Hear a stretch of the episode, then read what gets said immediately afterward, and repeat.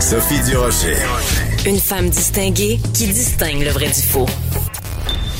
Vous écoutez Sophie Durocher. On sait qu'avec la pandémie, le nerf de la guerre, c'est la vaccination, c'est notre porte de sortie, c'est notre façon de pouvoir voir vraiment la lumière au bout du tunnel, mais il y a dans certains quartiers, dans certaines communautés, peut-être une réticence ou une méconnaissance face au vaccin. Et justement, il y a euh, des quartiers où on a pris les choses en main et où on sensibilise différentes communautés culturelles, entre autres en parlant leur langue.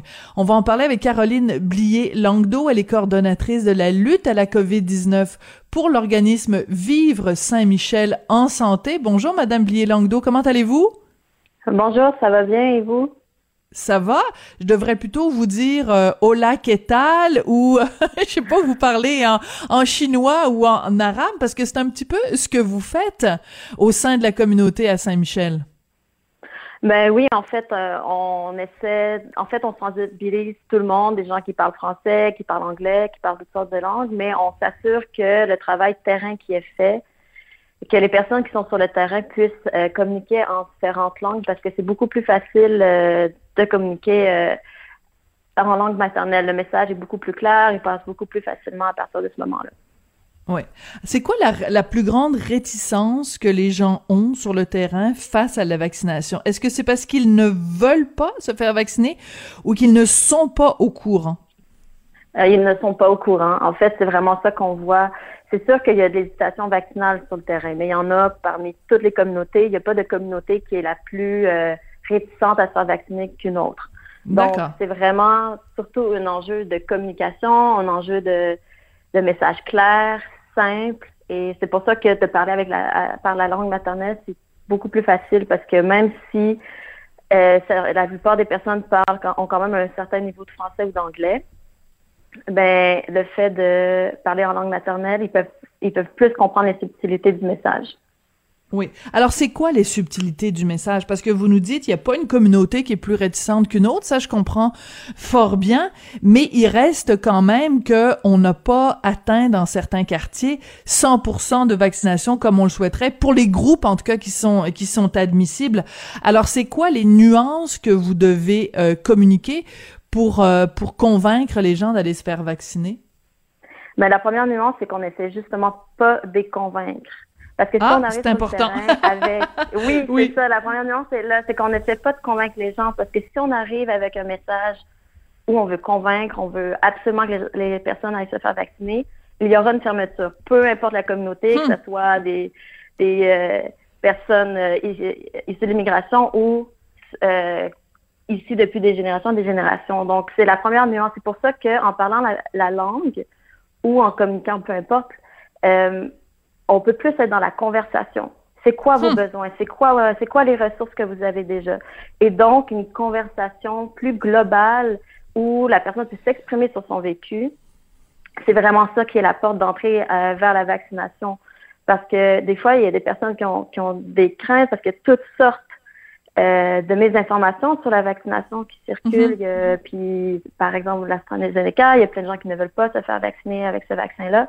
Donc, ça l'ouvre la conversation, c'est beaucoup plus fluide, beaucoup plus euh, facile de communiquer. Et donc, on est moins dans des messages tout canés de Ah, puis vous pensez à ça ou quoi que ce soit. Donc, c'est la, grosse euh, la grosse nuance qu'on est capable de faire. Mais c'est extrêmement intéressant ce que vous nous dites, c'est que dans le fond, vous êtes beaucoup plus dans une démarche euh, d'écoute que d'une démarche de, de, de dire ou de parler. C'est le bon vieux proverbe, il y a une raison pour laquelle on a deux oreilles et juste une bouche, c'est que c'est deux fois plus important d'écouter que, que de parler. Oui, c'est vraiment, c'est vraiment la démarche qu'on essaie d'avoir. Puis dès le début, c'est ça qu'on voulait, parce qu'on sait que la vaccination pour plusieurs personnes, c'est très sensible. Il y a des gens qui vont pas vouloir se faire vacciner pour toutes sortes de raisons. Ça peut être des raisons médicales, ça peut être euh, des histoires qu'ils ont entendues ou quoi que ce soit. Et donc, c'est vraiment la première, la première réaction à avoir. C'est et vous, comment vivez-vous ça? Est-ce que vous envisagez vous faire vacciner? Pouvez-vous nous expliquer pourquoi? Euh, est-ce que vous connaissez les ressources? Avez-vous besoin de plus d'informations? Nous, on y va vraiment pour informer, donner de l'information et euh, que ce soit sur Internet, mais souvent les gens n'ont même pas Internet, donc on a des pamphlets, hmm. on a ben, des pamphlets, on a des, des documents qui vulgarise la vaccination et les différents types de vaccins. Parce qu'il y a énormément de questions et de questionnements et d'ambiguïté autour de la vaccination, malgré tous les efforts qu'on fait. Là. Oui, c'est ça, parce que ben nous, euh, on, évidemment, moi je suis dans les médias, vous vous êtes euh, dans, dans, dans le communautaire, mais on, on le sait, on est on est au courant qu'il y a des points de presse euh, réguliers du premier ministre, Dr Arruda, ministre Christian Dubé, mais il y a sûrement plein de gens sur le terrain qui un n'ont pas une télé, n'ont pas la radio, ou, ou vous venez de le dire, n'ont pas accès à Internet, donc il y a tout un pan de la population. On a beau euh, faire des messages, faire des publicités avec François Bellefeuille ou peu importe, le message ne se rend pas jusqu'à ces gens-là. Exactement. Puis c'est pour ça que nous, à Saint-Michel, comme dans plein de quartiers à Montréal, on, a on a un projet qui est commun, qui est en arrimage avec le CIUS, avec la DRSP, avec la Croix-Rouge. Il y a plein d'efforts, puis surtout le milieu communautaire. Donc, on essaie vraiment, parce que le tissu euh, communautaire, des organismes communautaires, est très fort et on le sollicite énormément en ce moment, il faut le dire, mais c'est souvent mhm. la porte d'entrée vers ces personnes-là parce que c'est des personnes qui souvent ont des manques de ressources. Ils doivent être accompagnés sur plein, plein de choses, puis surtout quand ils sont des nouveaux arrivants, ça peut être euh, plus difficile de, de connaître les codes ou quoi que ce soit. Donc, ces organismes-là sont vraiment là pour les accompagner. Il y a tout un travail qui est fait sur le terrain, mhm. déjà en amont, avant la COVID. Et donc, c'est de prendre toutes ces ressources-là qui existent hmm. Et de l'arrimer, euh, de l'arrimer dans un même projet. C'est ce qu'on fait à Saint-Michel. Puis d'ailleurs, le projet, euh, on l'appelle le projet confiance pour redonner confiance ah à la population. Oui, c'est hmm. le nom du projet à Saint-Michel. Ouais. Ah ben j'adore ça. Mais non, mais non, mais c'est très très très bien euh, trouvé et euh, c'est important aussi de le mentionner, c'est-à-dire que on a beau dire ah ben là c'est facile aller euh, prendre un rendez-vous pour se faire vacciner, vous avez juste à aller sur Clic Santé. Ouais, ben attends deux secondes là. Si j'ai même pas internet à la maison, si moi mon mon souci dans la vie c'est de manger trois fois par jour et de nourrir mes enfants, euh, j'ai pas d'argent pour avoir euh, internet, j'ai pas d'argent certainement pas pour avoir un ordinateur. Donc des choses que des fois on peut-être on prend pour acquis, puis on oublie que ben il y a tout un pourcentage de la population qui n'a pas accès à ça. C'est exactement ça, puis c'est vraiment le, nerf de la guerre là dans dans nos actions, c'est comment rendre accessible l'information. Puis je vous dirais que moi, ça m'a beaucoup ouvert les yeux sur oui. Euh, la communication sur le fait que c'est faut vraiment être aussi dans des messages qui sont clairs, qui sont simples. Euh, des fois, c'est des, c'est des mots vraiment simplifiés. Nous, on est dans nos choses, on se comprend, mais il faut toujours se mettre à la place de la personne qui reçoit le message. Et hmm. euh, donc, euh, oui, oui, c'est ça. ça. Ça fait vraiment une grosse différence. Puis c'est pour ça que nous, par rapport à la fracture numérique, on s'assure toujours d'avoir des documents papier, puis il y a des personnes, des brigades qu'on appelle des brigades de sensibilisation qui font du porte-à-porte, qui circulent dans les rues et qui euh, donnent des trousses avec du gel, du masque et tout un paquet d'informations ah, papier qu'on essaie de hum. traduire en plus de langues possibles, les langues les plus parlées euh, dans le quartier.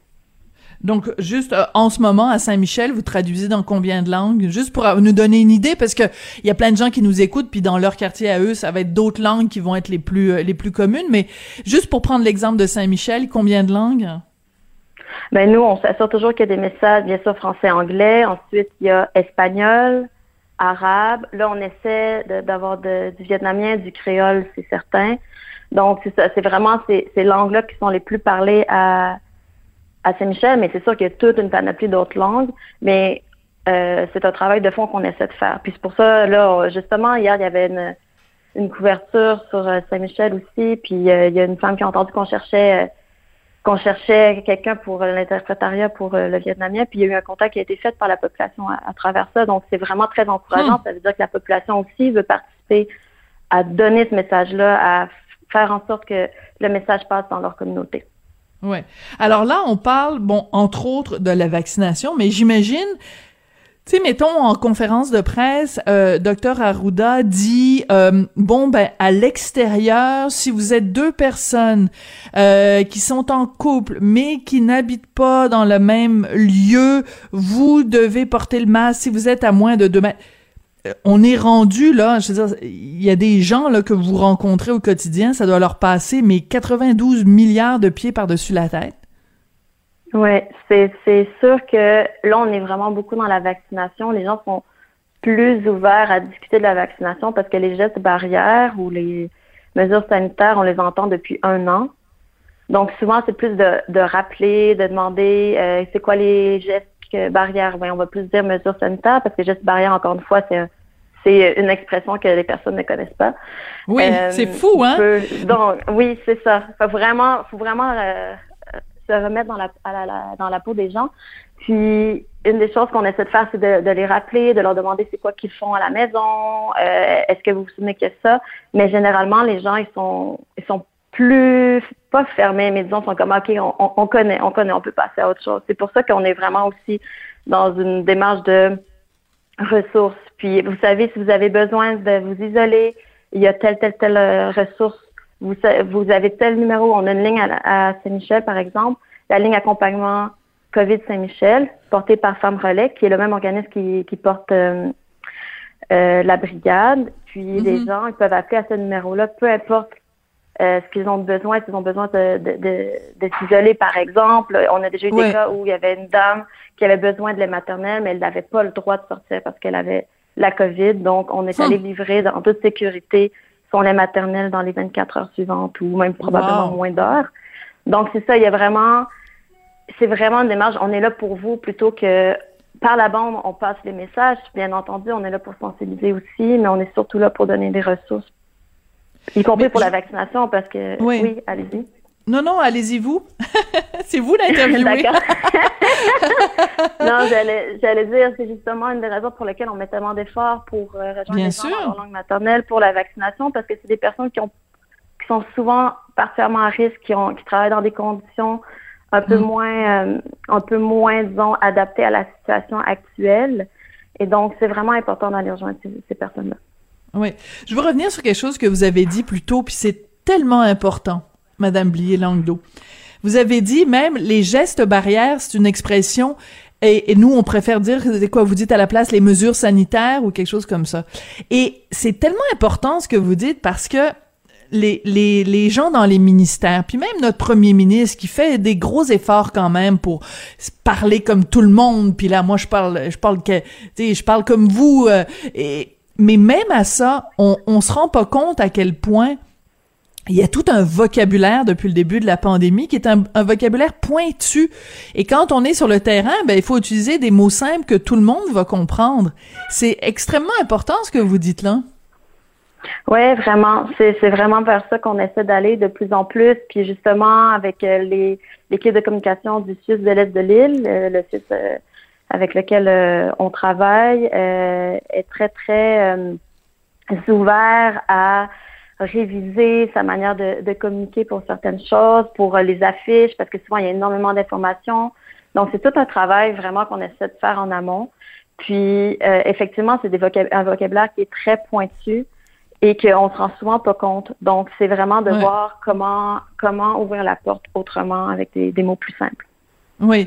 Euh, je veux revenir sur euh, les, les raisons euh, pour lesquelles les gens ont des réticences à la vaccination. Vous nous avez dit, bon, il y a des raisons, parfois des raisons médicales. Bon, on a tellement, tellement entendu parler de l'AstraZeneca qu'en effet, dans une partie de la population, il y a encore des réticences basées là-dessus. Est-ce qu'il y a des gens qui ont, je pose la question comme ça, là, vous n'avez pas besoin d'en pointer une en particulier, mais est-ce qu'il y a des gens qui ont des réticences pour des raisons religieuses? Euh, pas à ma connaissance. Je suis pas en train de dire que ça n'existe pas, mais nous sur le terrain, c'est pas ça qu'on euh, c'est pas ça qu'on voit. On voit bah plutôt la méconnaissance médicale. Pourquoi la vaccination arrive si tôt? Parce que les vaccins, justement, ça prend plutôt deux ans. Donc, c'est mm-hmm. d'essayer d'expliquer qu'il y a plein de raisons positives qui font en sorte que la vaccination est arrivée plus vite. Mais sur le terrain, c'est pas c'est pas ce qu'on entend. D'accord. Euh, je vous posais la, question. Mhm. Non, je vous posais la question parce que, ben, vous savez, hein, il y a quelques semaines, on a eu euh, des évêques euh, catholiques qui, qui avaient des réticences par rapport à certains des vaccins, parce que certains des vaccins avaient été développés à partir de cellules dans les années 70, là, des cellules qui étaient issues de d'avortement. Donc, il y avait des évêques catholiques qui avaient dit ah ben non, nous on peut pas vous encourager à faire ça. Donc c'est pour ça que je posais la, question. Donc, ça aurait pu être une réticence, en effet, auprès de, de certaines communautés. Donc, l'information médicale est évidemment importante. Puis en même temps, c'est important. C'est c'est bizarre cette histoire de vaccination parce qu'on veut euh, euh, évidemment que le plus de gens se fassent vacciner, puis en même temps, la vaccination n'est pas obligatoire. Donc, euh, c'est la limite qu'on, qu'on, que vous pouvez pas non plus traverser, puisque c'est pas quelque chose qui est, qui est obligé, là. Oui, effectivement, on ne peut pas forcer personne, puis faut être dans le respect de cette, comment dire, faut respecter les choix individuels de chacun, que ce soit envers le choix du vaccin en question, le choix de ne pas se faire vacciner ou pas. Mais c'est sûr que nous, on croit à la vaccination, on espère que les gens se fassent vacciner pour leur propre bien aussi d'une certaine manière. Mais euh, mais on peut pas, on ne peut pas obliger, puis ça, ça, ça, ça, poserait plein d'enjeux éthiques si on le faisait. Bien Donc, sûr. Euh, nous, on rentre, on rentre pas là-dedans. On y va vraiment en mode écoute, comme on disait plus tôt. Ouais.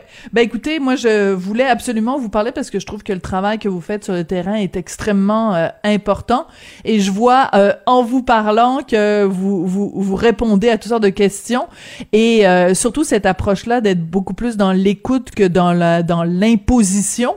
En fait, c'est vraiment drôlement intéressant. Ben écoutez, vous le faites vous à Saint-Michel, mais plein d'autres équipes le font dans d'autres quartiers, dans d'autres villes aussi. Puis ce travail-là communautaire est tellement important parce que c'est comme ça qu'on va s'en sortir. Alors, euh, ben écoutez, merci beaucoup d'avoir pris le temps aujourd'hui d'être venu euh, nous, nous expliquer comment vous travaillez sur le terrain. Puis salutations à tous vos collègues de travail qui font un, un travail communautaire absolument exceptionnel euh, dans les différents quartiers au Québec. Mais merci beaucoup, merci de, de m'avoir invité. C'est un plaisir. Bien sûr, ben un plaisir partagé. Caroline Caroline Blier Langdo donc elle est coordonnatrice de la lutte à la Covid-19 de l'organisme Vivre Saint-Michel en santé. Je trouvais que c'était important d'en parler aujourd'hui parce que regardez comment euh, ça se passe, tu sais dans les dans les officines gouvernementales, on prend des décisions euh, pour l'ensemble du Québec, mais regardez la façon dont on doit, après ça, sur le terrain, prendre ces informations-là, le découper en petits morceaux, l'expliquer, mettre ça en des termes simples que tout le monde va comprendre, traduire ça en différentes langues, le publier sur un truc papier parce que la plupart des gens n'ont pas accès à Internet. C'est toutes sortes de choses auxquelles on pense pas. On se dit, oh ben là, campagne de vaccination, donc, on fait ça pour l'ensemble du Québec. Je trouvais ça extrêmement important de vous offrir cette entrevue-là aujourd'hui.